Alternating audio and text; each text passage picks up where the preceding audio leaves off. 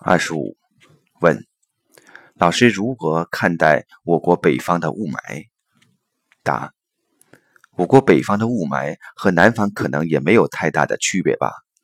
雾霾是无序的微观能量。当我们人类在发展科学技术的时候，或者发展任何一种有形有序能量产品的时候，都会产生同步无序的能量分布状态，这就是垃圾。